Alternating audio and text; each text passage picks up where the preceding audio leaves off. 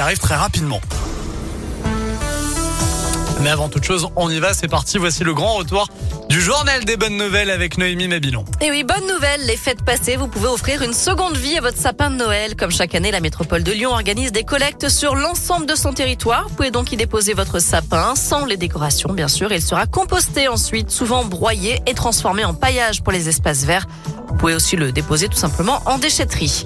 Dans le journal des bonnes nouvelles, je vous parle aussi de Maurice, cet habitant de Vaugneray dans le Rhône, qui avait 99 ans et 9 mois précisément lorsqu'il a réalisé sa première Via Ferrata en septembre dernier. Un challenge sportif relevé sur le site de Planfoy, Planfoy pardon, près de Saint-Etienne. Et aujourd'hui, âgé de 100 ans, il compte bien réitérer l'expérience au printemps prochain.